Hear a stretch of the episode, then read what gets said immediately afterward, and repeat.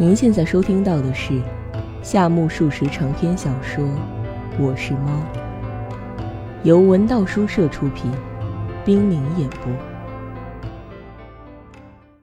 我是猫》第四十三集。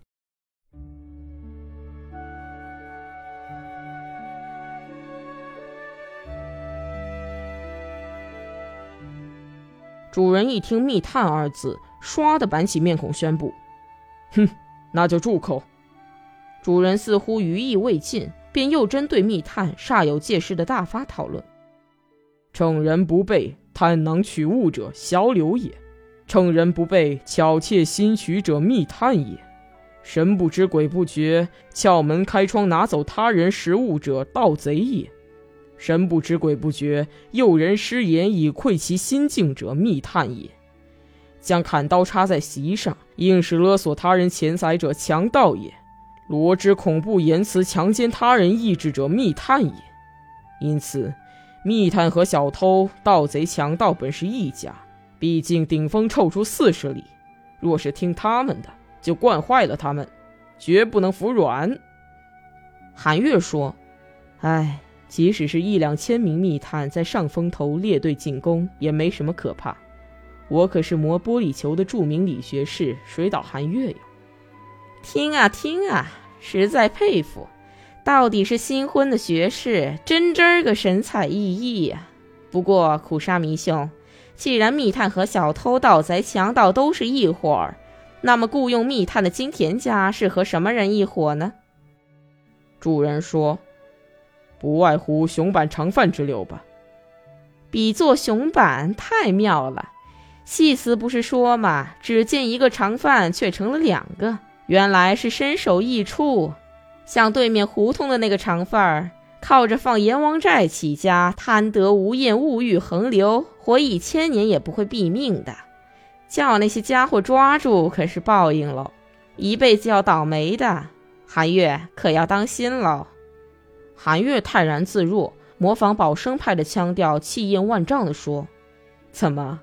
好吧，戏词中还说：‘哎呀呀，你这凶恶的强盗，老子刀法谅你早已知晓，如此还不知趣，胆敢破门而入，管教你大祸临头喽！’”鼻仙毕竟与众不同，他提出了一个与时局无关的、比较超脱的问题：比起密探来。二十世纪的人似乎大多数有成为密探的趋势，这是什么缘故？韩月回答说：“是由于物价上涨吧。”东风回答说：“是由于不懂艺术情趣吧。”迷婷回答说：“是由于人们长了文明角，像芝麻糖似的，麻麻赖赖的。”轮到主人发言了。他装腔作势的开始发起如下的议论：这一点我曾煞费思索。依我之见，现代人的密探化倾向，全怪个人自觉意识太强。我所说的自觉意识，绝不是毒仙君所说的什么修炼成佛、与天然浑然一体等等悟道之类。哎呀，越说越虚玄了，苦沙弥兄。既然连你都古狂弄蛇的讲那套大理论，迷婷在此也不揣冒昧，接下来将对现代文明的不满堂堂正正的议论上一番了。请便，你有什么可说的？有多得很。你们此前竟刑警如鬼神，而今日又把密探比作小偷和盗贼，这变化简直是前后矛盾。至于我嘛。打从没出娘胎，直到现在，始终一贯不曾改变自己的学说。主人说：“刑警是刑警，密探是密探，前此是前此，今日是今日，不改变自己的学说，这便是不发展的铁证。”《论语》中说的“下愚不可移”，指的就是你。好厉害！密探如果这样正面进攻，倒也有可爱之处。我是密探，正因为你不是密探，我才说你坦率的招人喜欢。别吵，别吵！喂，且听你那番宏论的下文吧。所谓现代人的自觉意识，指的是对于人际间存在着截然不同的利害鸿沟了解的过细，并且这种自觉意识伴随着文明进步，一天天变得更加敏锐，最终连一举手一投足都要失去天真与自然了。西方有个叫亨利，他批评史蒂文森说，他走进悬挂着玻璃镜的房间，每当从镜前走过，如不照一下自己的身影便不舒服。他就是这样一个刹那间也不肯忘记自我的人。这番话生动地描绘了今日世界的趋势。睡时不忘我，醒时不忘我，我自无处不缠身，弄得举止言行无不娇柔造作、作茧自缚，使人间充满了心酸，值得以年轻男女对面相亲时那种忐忑心情挨过成婚。什么悠然自得、从容不迫等等，变得徒有其名，毫无意义了。从这一点来说，现代人都密探化了，盗贼化了。密探干的是掩人耳目、只顾个人行乐的营生。势必加强个人意识，而盗贼，他们念念不忘是否会被捕或被发现，势必个人意识强。因为现代人不论是醒来还是梦中，都在不断的盘算着怎样对自己有利或不利，自然不得不像密探和盗贼一样加强个人意识。他们整天贼眉鼠眼、胆战心惊，直到进入坟墓，片刻不得安宁。这便是现代人，这便是文明发出的诅咒。简直是愚蠢透顶。毒仙开口了，解释的十分有趣。碰上这样问题，毒仙是绝不肯自甘落后的。苦沙弥兄的解释深得我意。古人是敬人忘我的，而今是教育人们不要忘我，完全反了过来。一天二十四个小时全被我字占据了。因此，一天二十四个小时没有片刻太平，永远是水深火热的地狱。若问天下的良药是什么，再也没有比忘我更奏效的了。所谓“三更月下入无我”，就是吟咏这种最高境界。而今人即使对人亲热，也有欠自然。连英国自吹的绅士行为也意外的强化个人意识。听说英国国王去印度旅游时，曾和印度的皇族同席共餐。那些皇族没有意识到天子在场，以致拿出本国吃法，将手伸到盘子里去抓马铃薯吃。后来他们满脸涨红，羞愧难当。而英王却佯装不知，也伸出两个指头在盘子里抓马铃薯吃。韩月问道：“这便是英国情趣吗？”我听过这样一个故事，主人补充说：“也是英国有一个大兵营，团部士官曾多人宴请一名下士，餐毕端来了玻璃瓶装的洗纸水，那名下士似乎对宴会生疏。”竟嘴对嘴地喝干了瓶中水，于是团长边祝福下士身体健康，边将洗纸玻璃的水一饮而尽。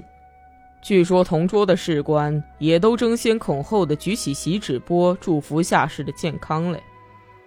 还有这样的笑话呢？不甘寂寞的迷婷说：“卡莱尔第一次夜见英国女王时，由于这位先生是个不按宫廷礼节的怪物，突然说了声。”可以吗？便扑通一声的在椅子上落座了。这时，站在女皇身后的众多侍从和宫女都痴痴的笑起来。不，不是笑了，是禁不住要笑。于是，女王对身后的人们使了个眼色，众多侍从和宫女转眼也都在椅子上落座。卡莱尔才没有丢面子，竟有这样无微不至的关怀。韩月简评曰。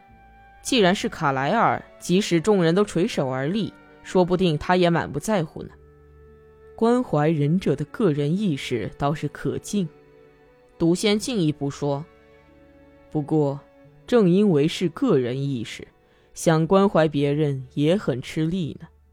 可怜，常人说，随着文明进步，杀机就会消失，个人之间的交往就会变得斯文。”这就大错而特错了。自我意识这么强，怎么会平安无事呢？不错，冷眼看来很像甚是平安无事的样子，然而相互之间却极其痛苦，大概很像摔跤人在擂台上双方扭成一团，一动不动的样子吧。从旁看来多么平平安安，但是双方的内心里岂不砰砰在跳吗？讲话轮到迷婷的头上。就说打架吧，从前打架是以暴力进行压迫，反而不犯罪，尔来变得非常巧妙。这更是由于个人意识增强了的缘故。培根说过：“顺从大自然的力量，才能战胜大自然。”今日争斗正是遵循培根格言的产物。这可有点奇怪了，恰如柔道一样，想的是利用敌人的力量消灭敌人。还和水力发电一样，顺着水力发挥巨大的作用。韩月一开口，毒仙立刻接下来说：“所以呀，贫为锁，富为链，忧为网，喜为伴。才子死于才，智者败于智。像苦沙弥这样脾气暴躁的人，只要利用你的暴躁，你立刻就会窜出去，中了敌人的奸计。”对呀，对呀！迷婷拍手叫好时，苦沙弥先生笑嘻嘻的回答说：“不过人们不会那么如愿以偿吧？”全场人听了一同大笑起来。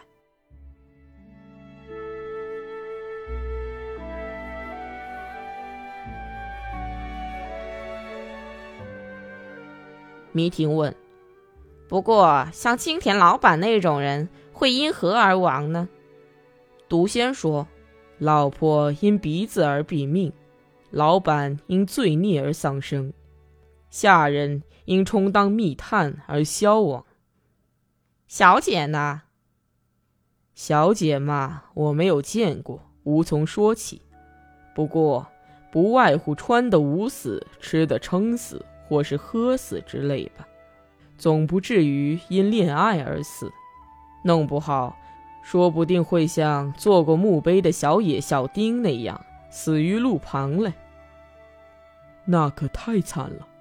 东风因为献上过新体诗，立刻提出抗议。毒仙仿佛众人皆醉我独醒似的，不住口地说：“所以处处不失善心这句话很了不起。不入这种境界，人是苦不堪言的哟。”迷婷说。你别那么神气，像你这好人，说不定在电光营里两脚朝天而丧命呢。主人说：“总之，在这文明日益昌盛的今天，我是活腻了。”迷婷立刻一语道破：“死吧，不必客气。”主人混犟犟地说：“死更不情愿。”韩月说了一句冷冰冰的格言。生来时无人深思熟虑而后生，临死时却无人不烦恼。这时节，唯有迷婷才能应答如流。这就像借债时漫不经心的把钱借到手，到了还钱的时候却心疼起钱来。毒仙却以飘飘欲仙的姿态说：“如借债不想还钱的人才幸福，同样。”视死如归的人也是幸福的。迷婷说：“照此说来，干脆厚颜无耻便是悟了道。”毒仙道：“是啊，这就是禅语中所说‘铁牛面者铁牛心，牛铁面者牛铁心’。”迷婷问：“那么你就是这号人的标本？”倒也不是。不过，以死为苦，这是人类发明了神经衰弱以后的事。的确，像你吧，怎么看怎么像出现神经衰弱症以前的天明。迷婷和毒仙言来语去，不断说些莫名其妙的话。这时，主人却对韩月和东风频频抨击文明：怎么才能借钱不还了事？这是个问题。不成问题，借钱非还不可。喂，讨论嘛，别吭声，听着。正如怎么才能借钱不还了事一样，怎样才能长生不老也是个问题。不，已经成了问题。发明炼金术正是为了这个。一切炼金术都失败了。无论如何，人总是要死的，这已经清楚了。远在发明炼金术以前，这一点就清楚了。喂喂，讨论嘛，别吭声，你听着，懂吗？当明确了无论如何也非死不可时，又出现了第二个问题。咦，反正得死，怎样死才好呢？这就是第二个问题。自杀俱乐部就是命运注定将这第二个问题同时诞生。的确，死是痛苦的，然而死不成却更痛苦。神经衰弱的国民活着比死亡更加痛苦万分，从而为死而受苦，并非怕死才以死为苦，而是忧虑怎样死才最好。只是一般人因智力不足。便在听天由命的过程中惨遭社会的杀戮。然而，有点个性的人不会满足于社会上那种零刀碎割式的残杀，必然要对于死亡方式进行种种探讨之后，提出一个崭新的妙计。因此，未来世界的趋势必然是自杀者不断增加，自杀者无不依照独家发明的方式辞别人间。那可够热闹的了。会的，一定会的。亨利·阿瑟·琼斯写的剧本里就有一个一贯主张自杀的哲学家。他自杀了吗？遗憾的很，他并没有自杀。不过，今后再过一千年，一定会全都采取自杀方式的。万年以后，提到死，人们就会想到，除了自杀，是不存在死亡的。那还得了？会的，一定会的。这样一来，对于自杀积累了大量的研究成果，成为一门科学。诸如落云馆那样的中学就会讲授自杀学，作为一门正课，代替伦理学。妙极了，我几乎想去旁听呢。弥廷先生，苦沙弥先生的高论，你听见了吗？听见了。到了那时，落云馆的伦理学教师会这样说吧：诸君。不许墨守所谓公德这种野蛮作风。作为世界青年，诸君首先要重视的义务是自杀。这等于说己为所欲，施之于人。因此，为了扩大自杀效益，还可以进行他杀。尤其眼前那个穷酸臭的真野苦沙弥先生，只见他活得十分痛苦，要争取早一天杀了他。这便是诸君的义务。诚然，与往昔不同。而今乃是开明时期，因此不能干那种舞刀弄枪或飞剑投石等卑鄙手段，只能凭着高尚的讽刺技巧开开玩笑而置人于死地。这既对本人修好积德，也是诸君的荣誉。讲演实在动人，还有比这更动人的嘞！现代警察是以保护人民的生命财产为首要目的，但是。将来到了那一天，巡警就会抡起打狗的棍棒，到处打杀天下公民。为什么？为什么？如今的人珍惜生命，所以靠警察来保护。到了那时，因为国民活得痛苦，警察以慈悲为怀，才予以格杀的。当然，心眼儿快当些的人，大多都已经自杀。要警察动手杀死的家伙们，只有优柔寡断的人。缺乏自杀能力的白痴或是残废，并且那些自愿被杀头的人都在门口贴一张纸条。哎，只要写清有男或女自愿被杀，贴在门口，警察在适当的时候巡逻到此，就会立刻应约处理的。尸体嘛，照例由巡警拉车去拾掇。还有更有趣的事儿呢，东风非常激动地说。哎，先生的笑谈说起来就没个完了。毒仙又捻着他那缕山羊胡，慢条斯理地分辨道：“若说谈笑，也算是谈笑；不过若说是预言，也许就是预言。不彻底掌握真理的人，总是被眼前的表面现象所束缚，爱把泡沫般的梦幻认定是永恒的真实，而稍微说的超脱些。”便立刻被认为是笑谈。